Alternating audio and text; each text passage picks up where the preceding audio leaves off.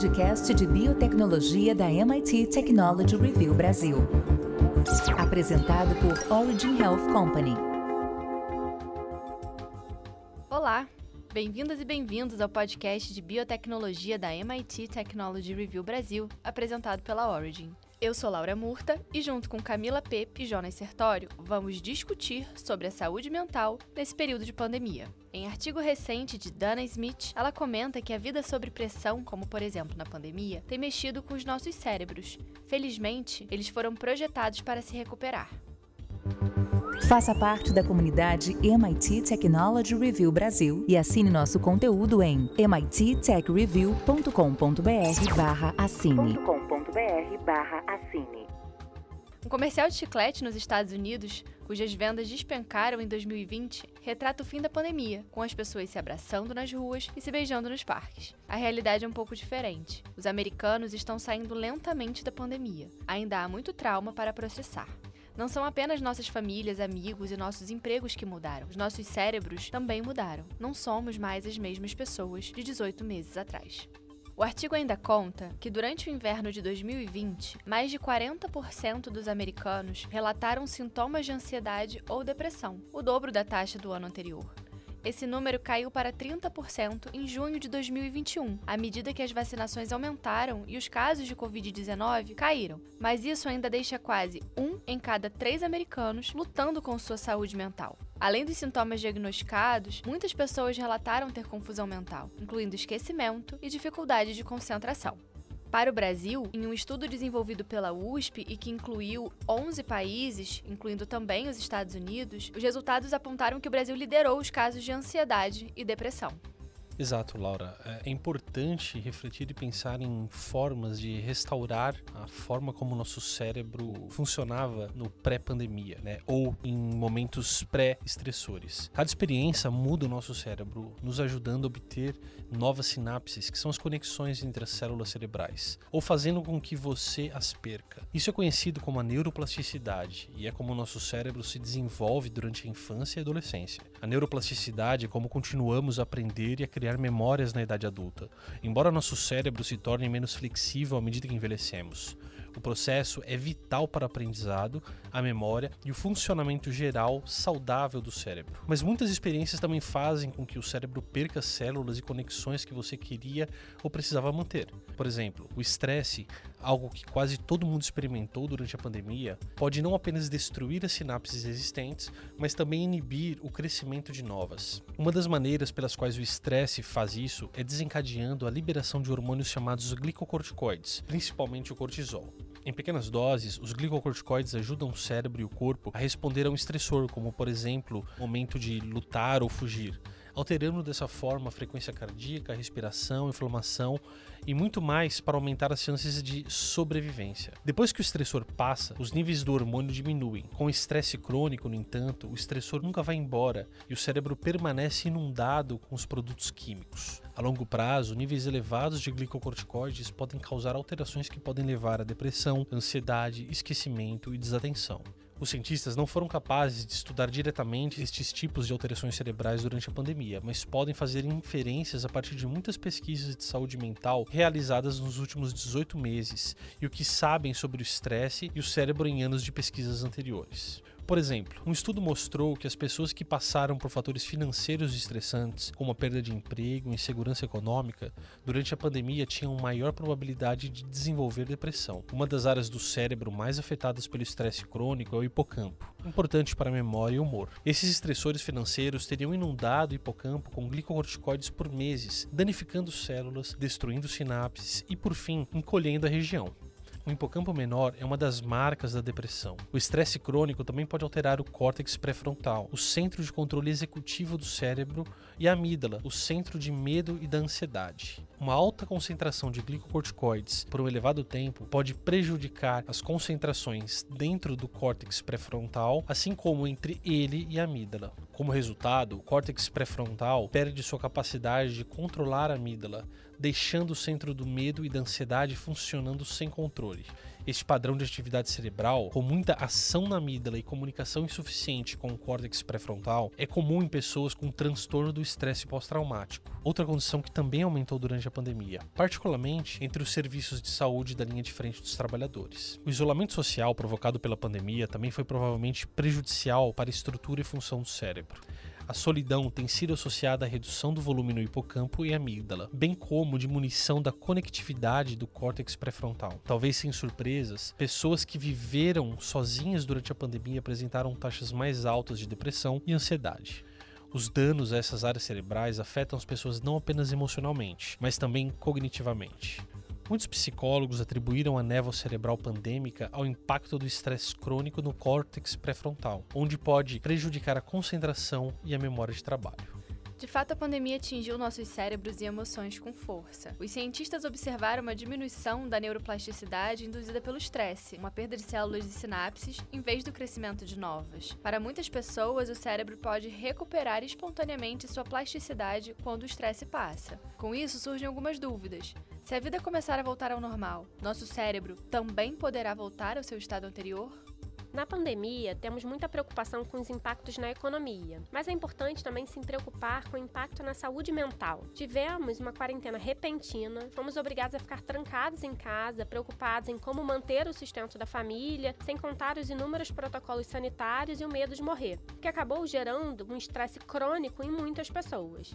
Um estado de angústia coletivo, um pânico generalizado que se manifesta não só em pessoas que já faziam algum tipo de acompanhamento psicológico. Apatia apatia, irritabilidade, distúrbios de apetite, insônia e até déficit de atenção são sintomas cada vez mais corriqueiros decorrentes do desespero e do sentimento de impotência gerado pelo coronavírus. Mas respondendo a sua pergunta, Laura, na maioria das vezes as mudanças que ocorrem com o estresse crônico diminuem com o tempo. É possível observar uma reversão de muitos dos efeitos negativos. Falando do estresse causado pela pandemia, a expectativa é que quando nossa rotina retorne ao estado pré-pandemia, nosso cérebro volte também. Os hormônios do estresse diminuirão à medida que as vacinações aumentem e a ansiedade de morrer pelo novo vírus diminua. Conforme a gente comece a poder voltar ao mundo, aquelas pequenas coisas que costumavam nos fazer feliz nos farão novamente, ajudando o nosso cérebro a reparar as conexões que foram perdidas e que tinham sido construídas por esses comportamentos. O isolamento social é ruim para o cérebro e a interação social é boa para ele. Você sabia que as pessoas com redes sociais maiores têm mais volume e conexões no córtex pré-frontal, amígdala e outras regiões do cérebro? Legal, né? Então, se você não sente vontade de se socializar novamente, vale a pena se esforçar um pouco. Pelo menos é isso que os médicos chamam a atenção. Eles chamam isso de ativação comportamental, um processo de incentivo a sair e fazer as coisas mesmo que você não queira. O que os médicos dizem é que você pode não ter os mesmos sentimentos de alegria ou diversão que costumava sentir ao ir a um bar, que se você persistir, essas atividades começarão a parecer mais fáceis e podem ajudar a aliviar os sentimentos de depressão. Outra coisa que também pode ajudar é o exercício físico. O estresse crônico esgota os níveis do fator neurotrófico derivado do cérebro. Esse fator ajuda a promover a neuroplasticidade, que é essa capacidade do sistema nervoso modificar sua estrutura e função em decorrência dos padrões de experiência. Seria a capacidade do cérebro de aprender e se reprogramar. Sem esse fator, o cérebro é menos capaz de reparar ou substituir as células e conexões perdidas devido a esse estresse crônico. O exercício aumenta os níveis do fator e isso explica por que fazer exercício pode melhorar a cognição e o humor. Esse fator, estimulado pelo exercício, também pode auxiliar a produzir novos neurônios. Interessante que por muito tempo os cientistas pensaram que a formação de novos neurônios no cérebro humano parasse após a adolescência, mas pesquisas recentes mostraram sinais de crescimento de neurônios até a velhice. Por tudo isso, a prática do exercício tem demonstrado que pode melhorar o humor, a atenção e a cognição das pessoas. Inclusive, alguns terapeutas prescrevem o exercício físico para o tratamento da depressão e da ansiedade. Então, você que está aí nos ouvindo, saia para uma caminhada escutando o nosso podcast. Não esquece de seguir todos os protocolos de segurança, né? Um outro ponto importante é que, e até que o artigo comenta, é que existem muitas variações na forma como o cérebro de diferentes pessoas se recupera de estresse e do trauma. E nem todo mundo vai se recuperar da pandemia tão facilmente. Algumas pessoas parecem ser mais vulneráveis a um estado crônico de depressão ou ansiedade, sendo necessário terapia ou tratamento medicamentoso de acordo com as recomendações médicas. De fato, Laura, alguns cientistas agora pensam que a psicoterapia para depressão e ansiedade funciona, pelo menos em parte mudando a atividade cerebral e que fazer o cérebro disparar em novos padrões é o primeiro passo para fazer com que ele se conecte a novos padrões. Um artigo de revisão que avaliou a psicoterapia para diferentes transtornos de ansiedade descobriu que o tratamento era mais eficaz em pessoas que exibiam mais atividade no córtex pré-frontal após várias semanas de terapia do que antes, particularmente quando a área estava exercendo controle sobre o centro do medo do cérebro. Outros pesquisadores estão tentando mudar a atividade cerebral das pessoas pessoas utilizando videogame. Adam Gasley, professor de neurologia da Universidade da Califórnia em São Francisco, desenvolveu o primeiro jogo de treinamento cerebral a receber a aprovação do FDA por sua capacidade de tratar o transtorno de déficit de atenção em crianças. O jogo também demonstrou melhorar a capacidade de atenção em adultos. Além disso, estudos de eletroencefalograma revelaram uma maior conectividade funcional envolvendo o córtex pré-frontal, sugerindo um aumento na neuroplasticidade na região. Agora, esse pesquisador quer utilizar o jogo para tratar pessoas com confusão mental provocada pela pandemia. Ele acredita haver uma oportunidade incrível para a recuperação dos pacientes. A atenção como um sistema pode ajudar em toda a amplitude de condições mentais e sintomas que as pessoas estão sofrendo, especialmente devido ao Covid. Embora os efeitos dos jogos de treinamento cerebral na saúde mental e na neuroplasticidade ainda estejam em debate, há evidências abundantes do benefício dos medicamentos psicoativos. Em 1996, a psiquiatra Yvette Line agora professora da Universidade da Pensilvânia, foi a primeira a mostrar que as pessoas com depressão tinham hipocampos significativamente menores do que pessoas não deprimidas e que o tamanho da região do cérebro estava relacionado a quanto tempo e como eles estavam severamente deprimidos. Sete anos depois, ela descobriu que se as pessoas com depressão tivessem tomado antidepressivos, elas teriam menor perda do volume na região. Pois é, Jonas, essa descoberta mudou as perspectivas de muitos pesquisadores sobre os antidepressivos tradicionais. E acho que até pela popularização desse assunto, queria pedir para Camila contar pra gente como os inibidores seletivos da recaptação da serotonina podem ajudar as pessoas com depressão e ansiedade. Então, Laura, os inibidores seletivos da recaptação da serotonina, como o nome diz, têm como alvo a neuroquímica da serotonina. Eles inibem o transporte da serotonina para dentro do neurônio, e isso permite que uma quantidade maior dela permaneça agindo no nosso cérebro. Isso parece uma boa explicação para o seu funcionamento, mas, na verdade, a forma exata pela qual esses medicamentos são capazes de reverter quadros de depressão e ansiedade ainda são discutidos. A serotonina ela está envolvida em várias funções corporais básicas, como digestão e sono, mas também ajuda a regular o humor. E os cientistas achavam que era por isso que os medicamentos funcionavam como antidepressivos. Mas pesquisas recentes sugerem que os inibidores seletivos da recaptação da serotonina também podem ter um efeito neuroplástico por aumentar o fator neurotrófico derivado do cérebro, que, como eu comentei antes, pode ajudar a restaurar a função cerebral saudável. Um dos mais novos antidepressivos aprovados nos Estados Unidos, a ketamina, também parece parece aumentar os níveis desse fator e promover o crescimento de sinapses no cérebro. A próxima etapa na pesquisa farmacêutica para doenças mentais envolve psicodélicos experimentais, como MDMA e psilocibina, o ingrediente ativo em cogumelos alucinógenos.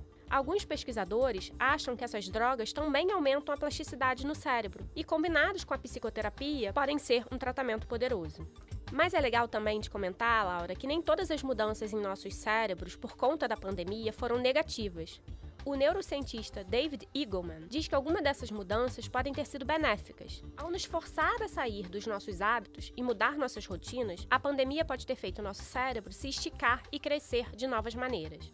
A plasticidade no cérebro serve como fonte de esperança, porque desafiamos nossos cérebros a fazer coisas novas encontrar novas maneiras de fazer as coisas. Se não tivéssemos vivido isso, não teríamos forçado nossos cérebros para fazer as mudanças que eles já fizeram. A neurociência diz que isso é a coisa mais importante que temos que fazer: nos desafiar constantemente, construir novos caminhos e encontrar novas maneiras de ver o mundo. No episódio de hoje, a gente discutiu os efeitos da pandemia na saúde mental. A Camila trouxe algumas algumas sugestões apontadas por cientistas e especialistas de atividades que possam nos ajudar a atravessar esse momento. E uma delas foi a questão da atividade física. E aí a gente também pegou esse gancho das Olimpíadas para aproveitar esse episódio, que de alguma forma trata né, de, de saúde mental, para discutir esse tema entre os atletas. E também, né, porque a gente teve toda essa discussão relacionada com a Simone Biles, por exemplo, que vai além da dificuldade emocional causada pela pandemia.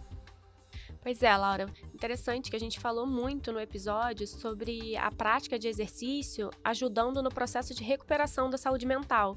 Mas a gente vê que é uma via de mão dupla, né? É, o impacto da saúde mental na execução do exercício também acontece. Então, para fechar com chave de ouro, a gente convidou o Talmo de Oliveira para comentar sobre essa questão da saúde mental no mundo do esporte. Olá pessoal, aqui é o Talmo de Oliveira, campeão olímpico em Barcelona, 1992, com voleibol. E hoje nós vamos tratar de um tema muito importante que nós estamos vivendo nos últimos tempos e é sobre o impacto da pandemia na saúde mental das pessoas. Nós passamos por um momento único em nossas vidas, né, com a pandemia Covid-19, onde o mundo inteiro está buscando formas de minimizar esse impacto nas mais diversas áreas, seja na saúde, seja na educação, na economia, seja na religião e por aí segue adiante. E especialistas do mundo inteiro apontam o exercício como fundamental na retomada da saúde mental. Mas ao mesmo tempo, nós temos uma vertente inversa, pois assim do mesmo jeito quanto o esporte, o exercício ajuda a melhorar a saúde mental, a saúde mental também, ela passa a ser importantíssima no desempenho dos atletas. E aí vale ressaltar uma diferença entre a atividade física, que visa o bem-estar, que visa a saúde, e o esporte, que é voltado para competições. Nós temos uma máxima que o esporte é saúde. Nem sempre, nem sempre essa máxima passa a ser verdadeira. E os atletas possuem uma vida completamente estressante, digna de muita renúncia. Eu fui atleta por 24 anos, atleta profissional, e tinha que abrir mão de muitas coisas porque são horas diárias de treinamento e os treinamentos são intensos. A busca de performance ela é definida nos detalhes. Às vezes, milésimo de segundo estão entre o sucesso e o fracasso. Um ponto está entre a vitória e a derrota. Um gol nos últimos segundos de jogo pode levar você a uma classificação ou também uma eliminação. Então, tudo isso gera um desconforto muito grande. Isso significa que os atletas estão diante de um estresse constante. E esse estresse, caso canalizado de forma equivocada, de forma não controlada, pode gerar distúrbios seríssimos na condição da carreira de um atleta. Eu digo isso de forma abrangente é, entre os mais diferentes níveis esportivos, seja na iniciação esportiva com jovens atletas, até o mais alto nível com atletas extremamente experientes. As Olimpíadas de Tóquio ilustram bem esse cenário que eu estou falando.